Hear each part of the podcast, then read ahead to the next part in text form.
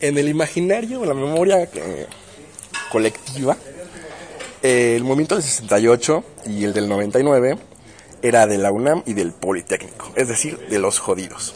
Sorprendido de que un movimiento como el 132 se dio por la gente bien de la Ibero. Muy izquierdosos los de la universidad pública, de universidad privada.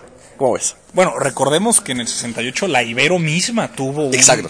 Tuvo un rol importante. Ya leyéndolo, leyéndolo. Pero en la memoria Exacto, es Poli y UNAM. fuiste, fuiste muy hábil al, al- al anclar tu argumento en el, en el llamado imaginario colectivo, pero lo que son los hechos y que hablan por sí mismos son que la Ibero estuvo Claro involucrada sí. en el movimiento del 68, que de ninguna manera eran tampoco los jodidos, porque era la bollante clase media que no encontraba unos espacios de participación en, en un sistema hermético que los excluía sistemáticamente, entonces ni los jodidos ni los de las universidades públicas.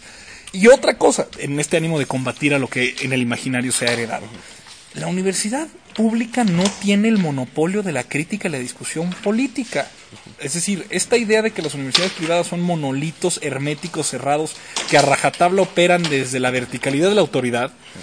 Bueno, la evidencia es Pero que ¿tú crees que si lo hubieran sabido los asesores de Enrique Peña Nieto, hubieran ido a la Ibero?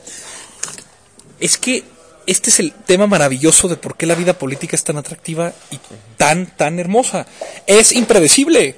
No se esperaban que una, un asunto que tenía ya seis años en la discusión pública, que parecía agotado, que había una misma resolución de la Corte, como el caso de Atenco, ya era cosa juzgada, ya estaba expirado, y ese tema fue el que provocó, por un mal oficio político de parte del entonces candidato, a las respuestas de la Universidad de, de los estudiantes de la Universidad Iberoamericana. Era impredecible, o sea, no, no había manera alguna de prever que un, ese- un asunto así iba a suceder, como sí podría suceder o parecer que si se fuera la UNAM o si se fuera a otros a otras universidades, podrían suponer cuál era el discurso, pero esta fue una explosión de espontaneidad. Después del evento en la Ibero, Pedro Joaquín Cotwell, ¿no? Era el de la campaña, ¿no? Dice, estos no son de la Ibero. Era ofensivo, ¿no?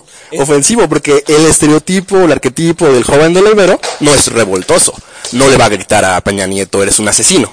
Oye, mira, es que hay investigaciones a nivel internacional que ha demostrado que conforme sube el nivel de ingreso y la educación, las personas tienden a tener una alineación ideológica de izquierda. Es una Sobre todo los, juez- los jesuitas, ¿no? Bueno, los jesuitas, por supuesto, que han sido una, una, una colaboración fuerte en ese sentido, pero, pero es, estos imaginarios que no tienen un correlato en los hechos de, es que socialismo es pobreza, eh, las universidades públicas son de los marginados y los desarraigados que no encuentran un espacio en el sistema. Oye, la, el sentido mismo de la universidad es esa, la universalidad del debate de las ideas. Y sucedió en la Ibero como pudo haber sucedido en otro lado. Es más, nosotros estábamos en el ITAM preparando también un stunt en el sentido de que queríamos que se contestaran ciertas preguntas en materia de corrupción, transparencia e investigaciones con apego a derecho. Y estábamos previendo que el, presi- el ahora presidente Enrique Peña Nieto no fuera a contestar. Es decir, es algo tan natural, tan espontáneo, tan autogestionado que en la universidad se critique que, que pues pudo haber sucedido en la Ibero, pero pudo haber sucedido en cualquier otro lado también. Pero si estás de acuerdo que el protagonismo se lo llevaron, se lo llevaron las universidades privadas, en Ibero, ITAM, TEC.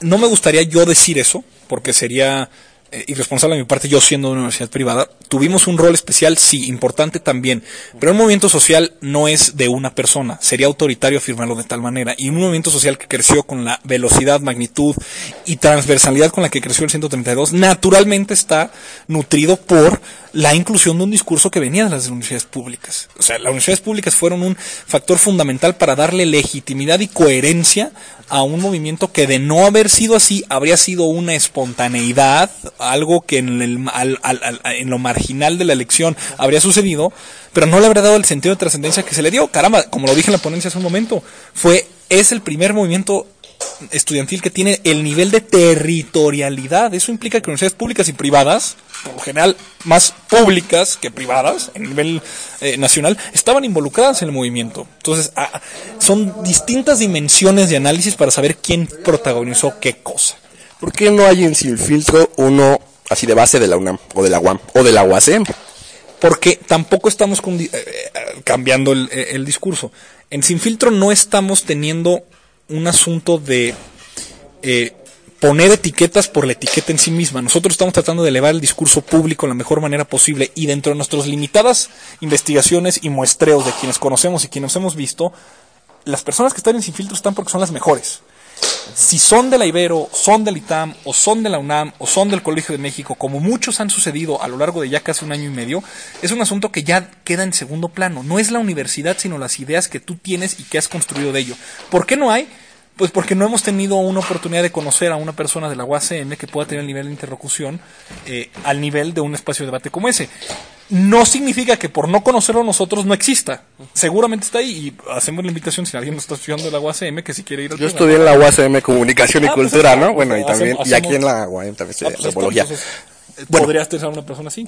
Me refiero porque leía a tu excompañera, ¿no? Cuando se sale de Sin Filtro, la que Sí. nada más estuvo un, ajá, un programa, dice, salió el mismo um, discurso perverso de la televisión. La, la clase alta sigue teniendo la tele, y la tele comercial. Yo a Gisela la respeto mucho y en un ánimo de disenso democrático considero que tiene premisas y supuestos muy equivocados sobre cómo funciona la democracia. Sin embargo, eh, tiene algo de razón.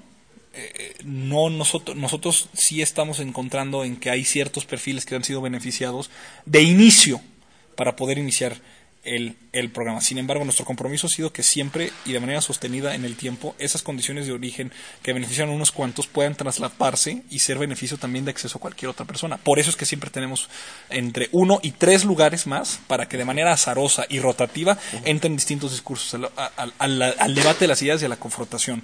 Otra vez, esta idea pequeño burguesa chic de salón de condesa, de pensar que hay ricos, hay pobres, hay buenos, hay malos, hay la banda y la otra gente. y, y pensar que además siempre se está del lado luminoso de la fuerza, como creo que Gisela hace, eh, es un poco equivocado. Yo siento que tú sí eres televisible, ¿no? En todos los Oh, aspectos, ¿no? pues- Hasta te, pare- te han comparado, ¿no? Con el actor este José María de Tavira. Ah, José María Tavera también lo han comparado conmigo. ¿eh? Te- Bueno, igual. tengo que. Sí. Entonces, este, bueno, a lo que voy es que también la tele, de alguna u otra forma, también te ayudó a que muchos jóvenes te conocieran y toda la sociedad mexicana te conociera, ¿no? Incluso hay un video este, en YouTube, ¿no? Que dice que Antonio Antolini pone en su lugar a Carlos Ah, de Mola, ¿no? Y de ahí te catapultas a la fama, ¿no? A tus 22 años, ¿cuántos? Sí. 22 años. Sí, Entonces- o sea, sí, pero, pero es decir, yo algo que me aprecio mucho de tener es que no es por una cara bonita que estoy donde estoy, sino precisamente No, por ocho no. minutos en el que yo con Loret de Mola pude hacer un exacto. resumen de lo que en cuatro meses nadie había podido hacer, porque hay claridad de ideas, consistencia y argumentos. Entonces, pues si soy televisible o no es un asunto exógeno, yo no escogí ser como soy. Lo que sí escogí ser es argumentado, tranquilo, calmado, coherente, consistente y además con una responsabilidad social en el discurso. Eso sí lo elegí y de eso sí me apropio. Un profesor me dijo, Antonio Antolini es uno de los jóvenes más brillantes que ha dado México. Por favor, dime quién es tu profesor y que qué se toma, por favor, porque de veras que se lo agradezco. Y mucho. realmente sí, ¿no? O sea, realmente sí, o sea, te digo, tienes 22 años y bueno, ya quisieran muchos, o sea, el- la capacidad de argumentación que tienes. Pero bueno, eh, ¿sí te sientes comprado por Televisa? Mira, eh, el tema no es. A ver, pues esta idea de. Eh, estás en el sistema. Yo cuando me dicen, es que estás en el sistema, le digo, bueno, pues tú vives en una cueva anárquica, rezagada en un desierto donde no tienes interacción con nadie. Yo lo que siempre he dicho es, oye, yo no quiero ser oposición toda mi vida, yo no quiero estar rezagado en, un en- en una idea facciosa de que existe lo bueno o lo malo y yo estoy en el lado luminoso de la fuerza, como bien te decía, porque de moverme de ahí me contaminaría con el pantano de la política. Yo quiero ser parte del sistema porque quiero corregirlo en las maneras en las que este procede. ¿Se puede criticarlo Pero y cambiarlo supuesto, desde dentro? ver, ¿Se puede? La, la, la, la- la función. Yo no quiero cambiar el sistema desde adentro porque el sistema tiene una operación que en algún momento me permitió a mí entrar. Lo que yo sí quiero cambiar es que lo que se hace desde el sistema para los que se dicen estar fuera pueda convencer para incorporarlos. Es decir, el discurso público, el nivel de debate que se hace y la libertad de expresión porque todo el mundo la defiende, pero se le olvida que para tener libertad se tiene que ser un individuo en capacidad de ejercicio. Y- y este sentido de apropiación de la colectividad, porque el individuo debe hacer y cumplir las expectativas que nosotros como grupo tenemos sobre él, anulando su capacidad creativa, es un asunto que también yo estoy combatiendo. Es este fanatismo dogmático que incorpora a un individuo y, como lo llamara Ortega y Gasset, hace el hombre masa y pierde todo sentido de originalidad y espontaneidad. Entonces, ¿me compró Televisa? No, porque a ver, si me vieras de veras hablando contigo hace dos años o hace tres meses o ahorita, yo estaría haciendo y diciendo lo mismo. Que estaba en contra, que es que el movimiento estaba en contra de, Televisa. Le dijo, a ver, el movimiento otra vez estás haciendo una totalidad eh, orgánica, es el movimiento. Éramos 180 asambleas, éramos en el mejor de los momentos éramos 180. En algún momento éramos 30 o 40 asambleas. Todas teníamos autonomía. Nosotros éramos la única asamblea que no estaba en contra de Peña Nieto. Nosotros siempre participamos del debate público en las entrevistas o en los espacios que nos hablaban. Los decíamos con responsabilidad, con evidencia. Y ahora me dicen, te vamos a dar perdurabilidad en el tiempo, una vez cada semana, para que ustedes escojan con la línea editorial que quieran un tema así. Pues los medios de comunicación son eso, instrumentos, son medios. Pero hay quien dice, vamos a ocuparlo a nuestro favor, ¿no? Estos chavos vamos a ocupar para que, eh, pues sí, haya apertura, ¿no? A ver, pues entiende que sí. O sea, eh, tontos serían ellos si no pensaran que con esto se pueden beneficiar.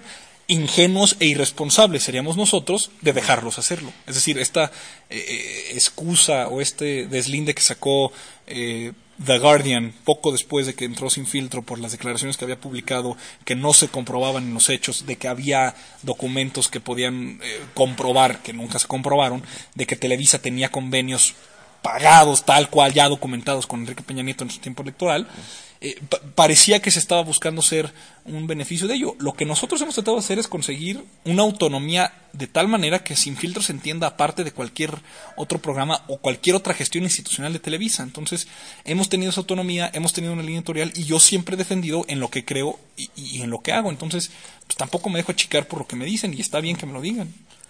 Yo escribí en mi blog este algo sobre ti acerca de que en Televisa han estado las mentes este, más brillantes, ¿no? Como Octavio Paz, eh, Denis Dresser, Denis Merker, mm, la misma Elena Poniatowska, ¿no? Acaba de hacer una, en la opinión de, ¿no? Y hablando de Televisa, los únicos que no es Cristina Pacheco y Genaro Villamil, ¿no? Pero de allá en fuera. Pero Genaro Villamil porque ha, ha decidido tomar una ruta de periodismo en el que su enemigo y adversario es Televisa. O sea, eh, él se ha construido por una investigación a partir de eso y además él tiene un medio alternativo, él lo tiene en internet, el Homo Zapping. Eh, pues Cristina Pacheco pues tiene un programa en el, en el Canal 11, ella tiene otras expectativas y, otra, y otras aspiraciones de ello. Pero pues sí. Todos han estado ahí. O sea, pero no es un tema de que valide lo mal hecho de Televisa. Han estado ahí porque lo han entendido como medio y es sigue siendo el medio más privilegiado para poder llegar y como lo dije en mi ponencia, configurar las redes de poder que nosotros tenemos. La televisión sigue siendo un medio masivo por excelencia más allá del YouTube y el Twitter y el Facebook. Por supuesto hay que utilizar los servicios. Y el Tigre Escárraga le abrió la puerta a todos ellos, ¿no? Y el culpado de que decía que era televisión para jodidos y que, que no y todo, pues ya les dijeron en su propia cara con la culta que ahí están miles de horas de televisión de Octavio Paz, ¿no? Exactamente. Pues sí, mira, eh, todo lo que haya hecho Televisa o que siga siendo como la empresa mafiosa que yo he llamado que es porque está comprobado que así es, es decir, tiene tal poder de mercado que puede someter al Estado al beneficio de intereses privados por encima de la ley, está comprobado, no es mentira mía. La ley Televisa y todo este asunto que tenemos ahora desde 2005 y para ahora son hechos. Ahora, ese es un asunto institucional. Lo que a mí me está dando Televisa es un espacio para el ejercicio de la libertad de expresión y eso no tiene nombre ni dueño. Entonces, en ese sentido, ahí es donde yo estoy.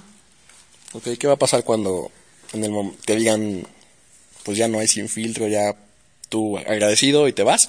¿O continuarás con diferentes proyectos que te ofrezcan la misma televisora? Pues es una cuestión de decidir. Es decir, yo en una situación de estar el 2 de mayo aquí en Cuernavaca platicando contigo, no tengo los elementos necesarios para poder tomar una decisión así.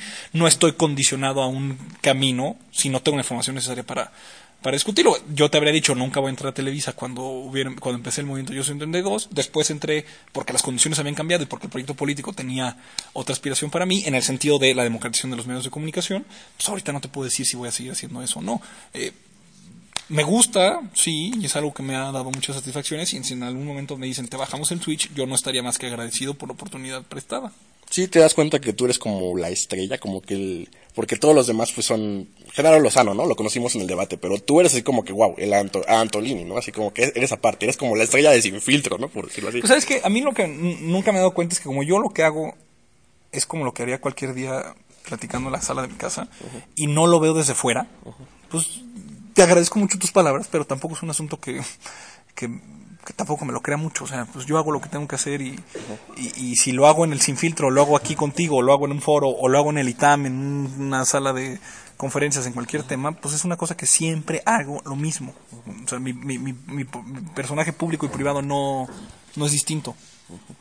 Cuando salió al aire aquí en la UAM, comentamos al día siguiente eh, los compañeros y nos llamó mucho la atención, nos dio mucha risa tu compañera eh, Daniela, ¿se llama? Daniela, eh, decimos la fresa de Sin Filtro, ¿no? Realmente sí es fresísima y eso como que también impactó y como que también, bueno, a mi gusto, a mi salón, que es otro nivel eh, socioeconómico, sí nos como que nos molestó y para no volver a ver el programa, ¿no?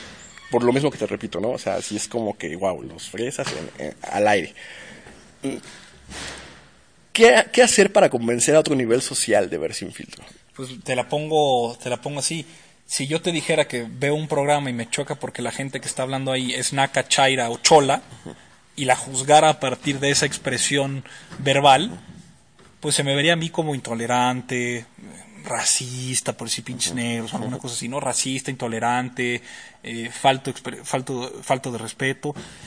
Pero qué curioso es que cuando se le llama güerito, fresa, burgués a alguien, pues queda dentro del chiste, ¿no? Queda dentro del, del, del, del ju- del jugueteo y de lo, de lo cotidiano. Entonces, pues Daniela es como es y tiene, toda la- tiene todo el derecho a tener una personalidad que a lo largo de los años ha desarrollado. Si ella fuera así o no, fuera homosexual o no, fuera blanca o negra, fuera eh, rapada con trenzas, vale. rastas, gorda, flaca, se vale, porque el programa lo que pretende hacer es, trascender de la idea visual de que compramos imágenes y no ideas. Y Daniela lo que tiene son muchas ideas, pero carga con un gran peso que no sé por qué no se da cuenta la gente, porque como es fresa, blanquita, burguesa, no se dan cuenta que es lo mismo que el cholo negro naco. Es exactamente lo mismo del otro lado de la moneda. Entonces Daniela ha hecho un esfuerzo importantísimo y tiene todo mi respeto. ¿Y cómo le hiciste para aguantar vara en, cuando te fuiste a Televisa y que en Facebook, Twitter te hicieron memes y todas esas cosas? Eh, ¿Cómo le hiciste? O sea, ¿no te molestó? ¿No te, no te- Fíjate empecé a reír mucho. Empecé a reír mucho. Tengo una carpeta de memes que he guardado con todos los que me hicieron, entonces este es un asunto que ya después este pues caí muy en gracia. Sí, ¿Tu mamá qué opina, eh? Yo, yo si fuera tu mamá, yo estaría orgulloso de, de él, ¿no? Súper orgulloso. Te voy a decir una cosa que siempre lo digo, yo creo que qué qué bueno que me escucha mi mamá, porque cuando le hablaba yo en el movimiento, mi mamá me decía, no hables a esta casa, me pones en riesgo, y me colgaba, ¿no? Yo creo que porque mi mamá en algún momento se imaginaba que estar eh, enfrentados al PRI en época electoral, eh, en un asunto de reivindicación revolucionaria, pues era peligroso. Se llegó a decir, bueno, incluso este, yo tenía la playera de 132 y era roja, ¿no? Y el señor de la tienda, mi mamá, o sea, gente de alguna edad que vivió el PRI del 68, decía, ¿cómo te pones esa playera? Te van a balasear y todo. Decía, Bueno, si es la gente yo- del 68, ¿no? Ahora imagínate yo lo que era, eh, me, me decía mi mamá, Toño, son las 10 de la mañana y yo ya te vi en tres noticieros mentando madre del sistema político mexicano y es época electoral y va ganando el PRI. Dale chance, o sea, tranquilo. Y mi papá era mucho más sencillo, mi papá me decía, no, tú vas bien, échale ganas, cuídate, come bien y ya. Pero, sí, mi mamá sí está muy orgullosa.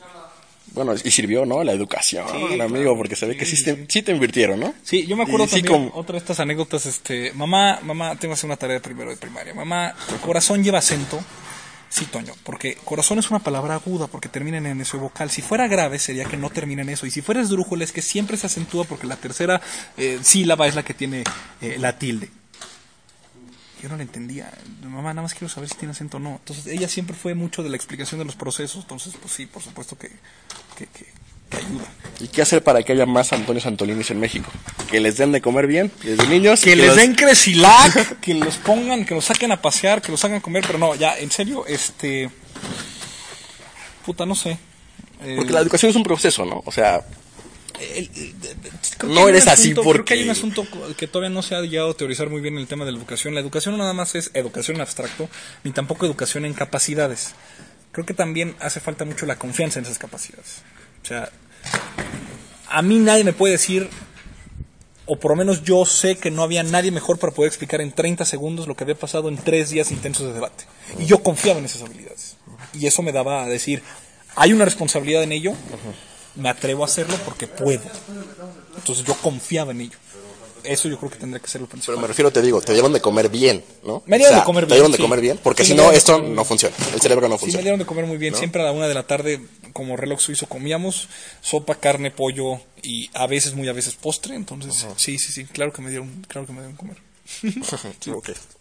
Pues muchísimas gracias, ¿eh? No, nada que agradecer. Te agradezco tipo el tiempo. Sí, 20 minutos.